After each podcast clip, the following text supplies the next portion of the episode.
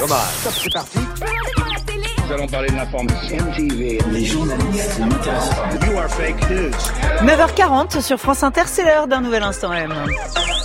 Ils vont couper? Non, peux pas. Vous êtes en direct, allez-y. Un miracle véritable à la limite de la farce. Une Vierge Marie en plastique qui pleure 9 litres de sang humain toutes les heures. Scientifiquement, c'est de la matière qui se crée à partir de rien, de quoi faire basculer tout un pays dans la folie, et ce, à un point de rupture de son histoire. Un référendum fictif.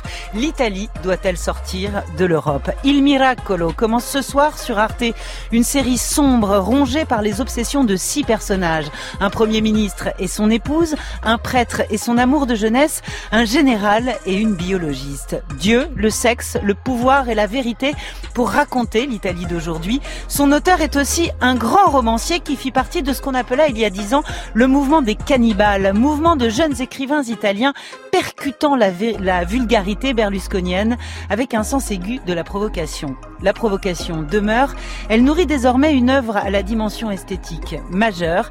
Il Miracolo est un miracle de mise en scène. L'instant M. Sonia De Villers sur France Inter. Bonjour Nicolo Amaniti. Bonjour. Bonjour, soyez, Bonjour. soyez le bienvenu. À la télévision italienne, on parle du référendum à venir. L'Italie doit-elle sortir de l'Europe? A due settimane dal referendum consultivo più importante della storia politica italiana, non è scontato che gli italiani siano convinti di rimanere in Europa. Stando ai sondaggi, il Premier Pietro Marchi non sembra più l'uomo forte in grado di salvare l'Unione, così?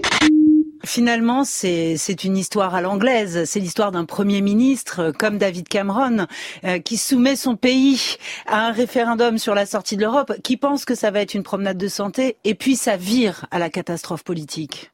Si, assomiglia un po' alla storia della C'est Brexit. vrai qu'il y a cette similitude, ça rappelle un petit peu le Brexit. eh, Moi j'avais euh, écrit ça il y a trois ans, ça semble très loin, mais aujourd'hui c'est vrai qu'une question qui se pose beaucoup, euh, aussi bien les intellectuels l'Italia, d'ailleurs que le, e le peuple italien de manière générale s'interroge sur cette question. Il y a beaucoup d'Italiens, je crois, qui commencent à dire que c'est peut-être mieux d'être en dehors de l'Europe qu'à l'intérieur. Et toi, tu crois c'est la question récurrente de la série qui est posée à chaque personnage de la série, d'un général à une babysitter confite en dévotion. Est-ce que ça reste une grande question italienne? Et toi, est-ce que tu crois? Ma credo questione Bah, non je, solo je crois que c'est une question qui est importante pas simplement en Italie, c'est un questionnement important de manière générale.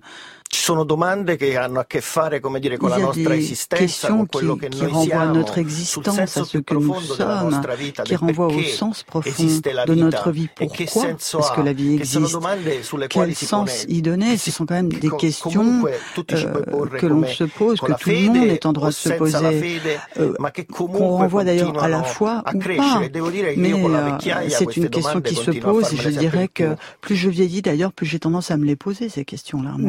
Est-ce qu'on peut parler de l'Italie sans s'interroger sur la foi? Si può fare. Oui, bien sûr. Dès le premier épisode, Niccolo Amaniti, la foi et le péché sont mêlés, le prédicat euh, et l'obsession de la chair sont mêlés, confession d'un prêtre pervers. Mi sottopone a tutto questo.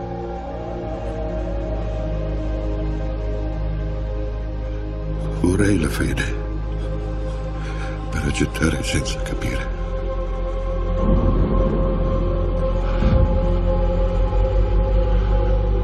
La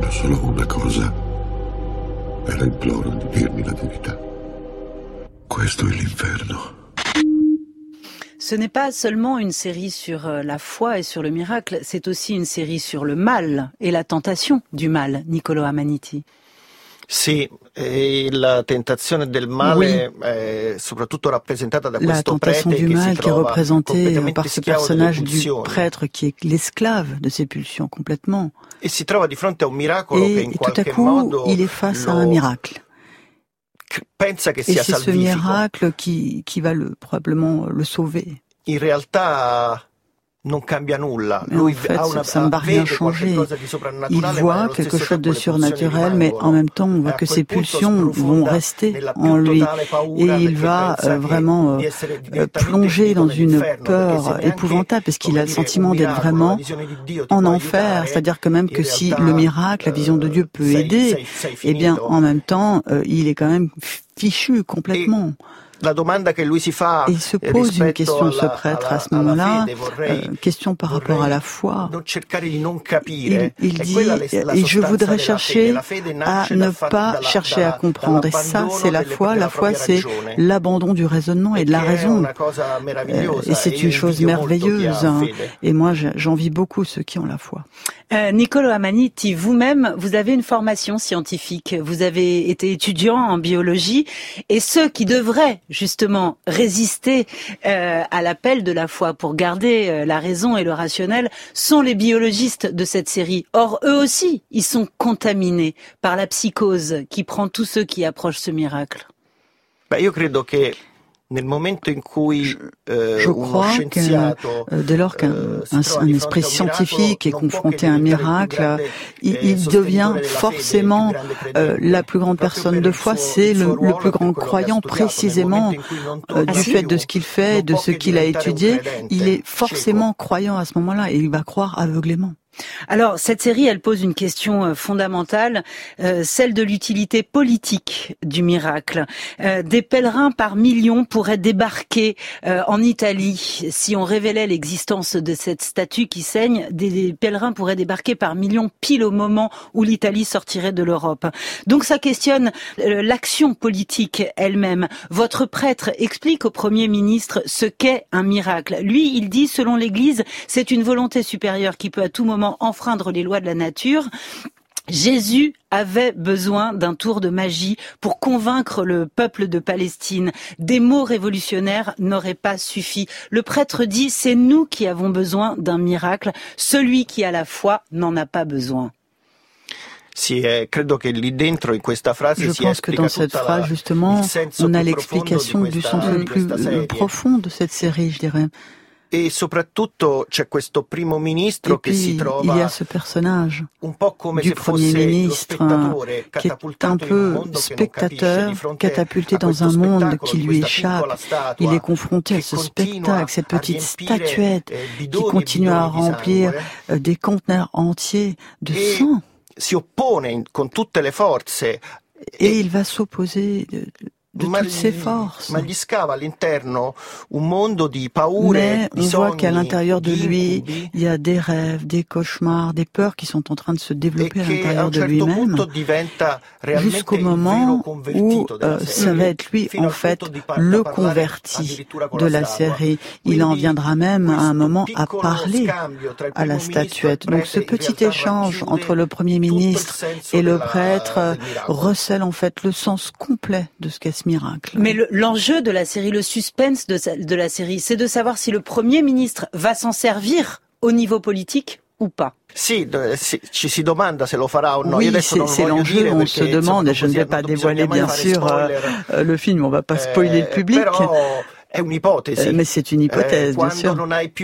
Lorsqu'on n'a plus rien et, et qu'on n'a plus rien à perdre, il faut, jeter une bombe. Et c'est vrai que cette petite statue de la Vierge pourrait être quasiment un instrument électoral. C'est monstrueux.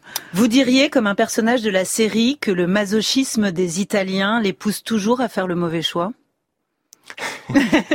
Questo Sì, penso oui, che sia una, bon. una, una, una, sensazione che si ha, come dire, seguendo la. Effectivement, c'est le sentiment qu'on peut avoir hein, quand on suit la politique italienne, c'est-à-dire que nous ne sommes jamais contents des choix que nous faisons.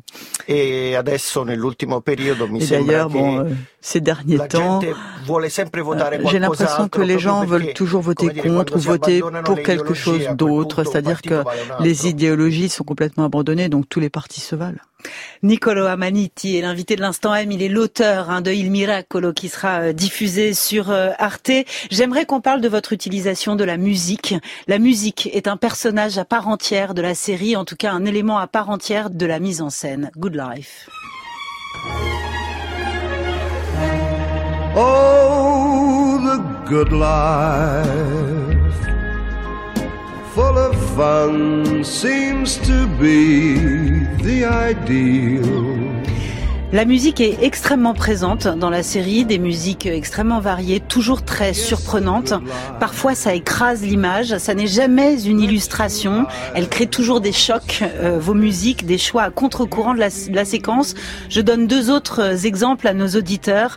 Par exemple, ce Nissi Dominus qui va euh, couvrir une séquence très dure de travailleurs sans, sans papier exploités sur un chantier.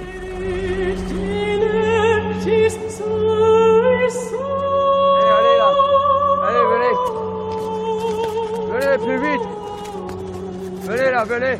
Plus vite. Allez, le mec par là. Les filles avec moi, les mecs là. Plus vite, plus vite, plus vite, plus vite. Venez ici, par là, par là, venez à côté de moi là. D'accord, vous allez au pick-up rouge. Et voici comment vous illustrez de manière sonore un enterrement à l'église.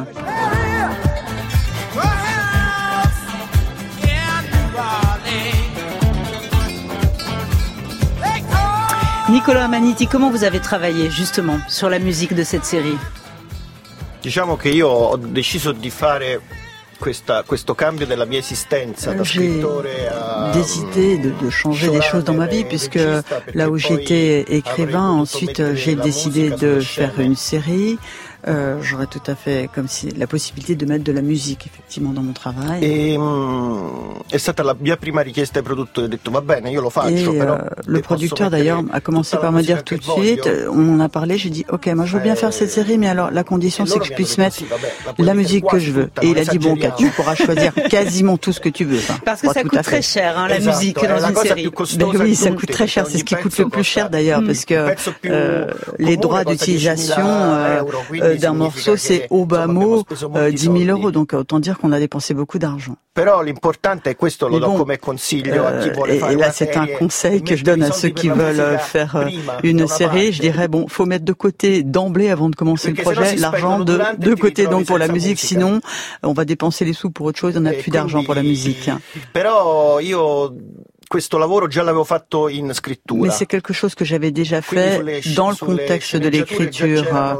Et donc, euh, sur les scénarios, il y avait déjà les musiques auxquelles j'avais pensé et que je voulais pour accompagner les scènes. Donc, avant de tourner, moi, ce que je fais, c'est que j'écoute la musique, ce qui m'aide ensuite à tourner la scène. Avec cette idée d'être toujours en rupture avec l'image?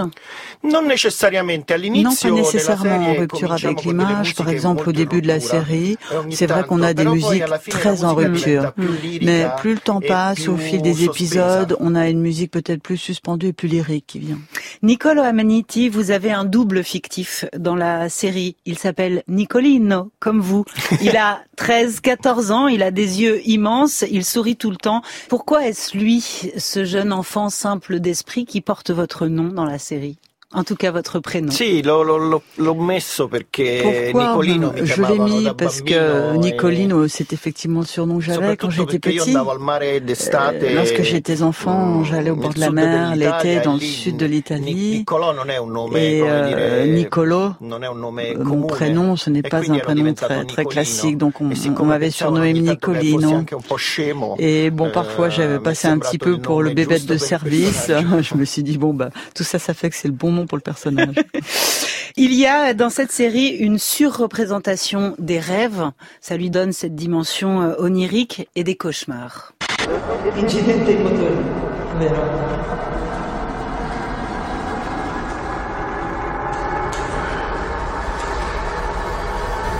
Ma che sta prendendo queste? Queste le prendeva anche mio marito. Nicolas Amaniti, j'aimerais vous entendre parler de cette utilisation et de cette place que vous accordez aux rêves dans cette histoire, mais également aux références que vous faites volontiers à l'univers du cinéma fantastique. Sì, questa è stata una vera e propria scommessa euh, perché ça c'était un vrai pari. La storia abbastanza realistica in generale. L'histoire est relativement réaliste, hein, le, le récit de manière générale. Mais dans ce contexte-là, je voulais utiliser les rêves. Généralement, on utilise d'ailleurs le rêve pour mieux faire comprendre l'intention du personnage. Alors que là, moi surtout, je renvoyais à des peurs ancestrales avec les rêves, leurs peurs très mm. anciennes, archaïques. Donc, euh, le, rêve n'est pas forcément lié à, ce qu'ils vont faire. C'est d'ailleurs le cas pour tout un chacun dans la vie. Da, così da regista ho deciso che mi piaceva voilà, fare En tant que réalisateur, je me suis dit j'ai envie de faire quelque chose de différent, faire ça autrement. Et on n'avait pas énormément euh, d'argent, donc on s'est dit on va peut-être devoir retirer les, les rêves. Mais j'ai dit non, j'ai insisté, j'ai dit il faut garder tout cela. Je pense que ça fonctionne bien. Des rêves et de la musique. Niccolo Amaniti, un écrivain se prend-il pour Dieu? Non ho capito. se, lo scrittore si prende per Dio. Beh, un po' sì. Un po' bah, sì. Un peu. Eh, diciamo che dipende se scrivi in terza persona o in prima euh, ça persona. dépend déjà si on écrit à la troisième Je vous personne pose ou euh, la première. cette question parce que euh, cette série est écrite en huit épisodes, comme la création divine dans la Bible. Donc, vous vous prenez pour Dieu. Vous créez un monde, jour après jour. Non ci avevo pensato. J'y avais pas pensé. En tout cas, il y a quelque chose de très important, c'est la façon dont vous euh, articulez la temporalité. Il faut aller jusqu'au bout de la série et on ne vous racontera pas la fin pour comprendre que c'est un puzzle temporel en réalité. Sì, quella è stata la cosa più complicata. Ça d'ailleurs été costruzione la chose la, la plus compliquée, c'est-à-dire la construction de ce scénario, ça a été le plus complexe. Ça a pris beaucoup, beaucoup de temps. E devo dire che all'inizio non man- mancava, un- era, era come dire, era, era più Et lineare au la début, storia. je dirais que le récit était plus linéaire. Ma la cosa più Et incredibile era che era euh, ce molto qui est le più plus comica. incroyable, c'est aussi que c'était molto beaucoup plus comique. Euh, On était plus dans l'univers de la comédie. Mhm. E poi quando abbiamo incominciato Et a puis, girare, bon, man on a mano si commencé à tourner petit à petit. On a vu un Et- froid qui est venu e ho cambiato anche in corsa molte placer. Puis, scene euh, perché chemin faisant, euh, j'ai comico modifié des scènes parce que je me rendais compte à ce moment-là qu'on n'avait plus besoin de cette dimension comique. Donc j'ai supprimé des scènes. Est-ce que vous diriez que la série est une forme littéraire, est une forme audiovisuelle très littéraire? Sì, perché tutti i personaggi Oui, sono euh, importanti. oui, absolument, parce que tous les personnages sont importants. Même les personnages secondaires peuvent avoir à ce Mhm. moment-là un fil narratif qui leur appartient. Euh, tout à coup, on va pouvoir euh, commencer à raconter quelque chose qui ne- n'est pas lié au fil narratif principal. I film purtroppo per la loro Et, et dimensione un film, enfin un long métrage, malheureusement, du fait de sa structure, il a besoin, si vous voulez, de suivre un seul fil rouge. Mhm. Non, c'è un tempo, un tempo che va da un'ora e mezza a due ore e Euh, mezza. on a une heure et demie, deux heures éventuellement euh, pour La ce long métrage, alors que le format de la série, de ce point de vue, renvoie beaucoup plus à la structure d'un livre. hein. so, On a l'impression peut-être de, lire euh, Dickens. les Victor Hugo ou Dickens, par exemple. J'ai une dernière euh, question, Niccolo Amaniti. Euh, il y a la figure de la mère euh, qui traverse toute la série. La mère, la bonne mère et la mauvaise mère. Ça aussi, c'est une question italienne? Beh, diciamo che molto, Je dirais que ça m'intéressait beaucoup molto la sensazione euh, che ultimamente ho, ho de, de voir, euh, si vous voulez, de travailler compagni sur e quelque chose que j'ai beaucoup observé chez les gens autour de moi, euh, des gens qui ont des a enfants et qui ont peur de les confier à quelqu'un qui va peut-être transformer leurs enfants.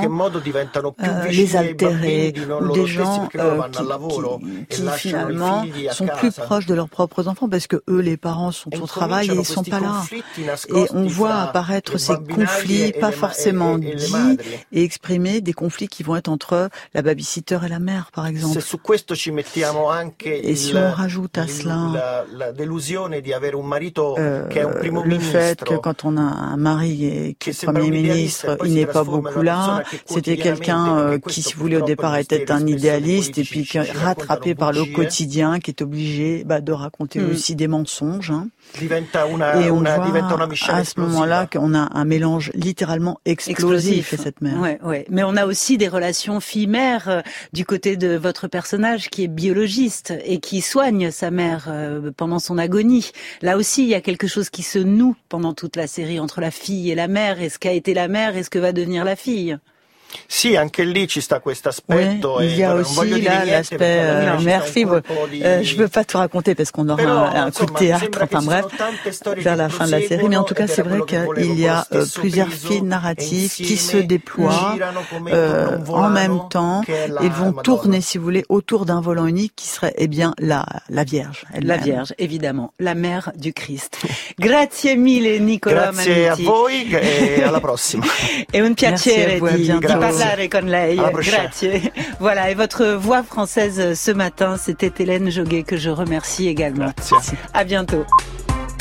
Fin de l'émission Il Miracolo est à voir sur Arte et déjà disponible en entier sur le site arte.fr.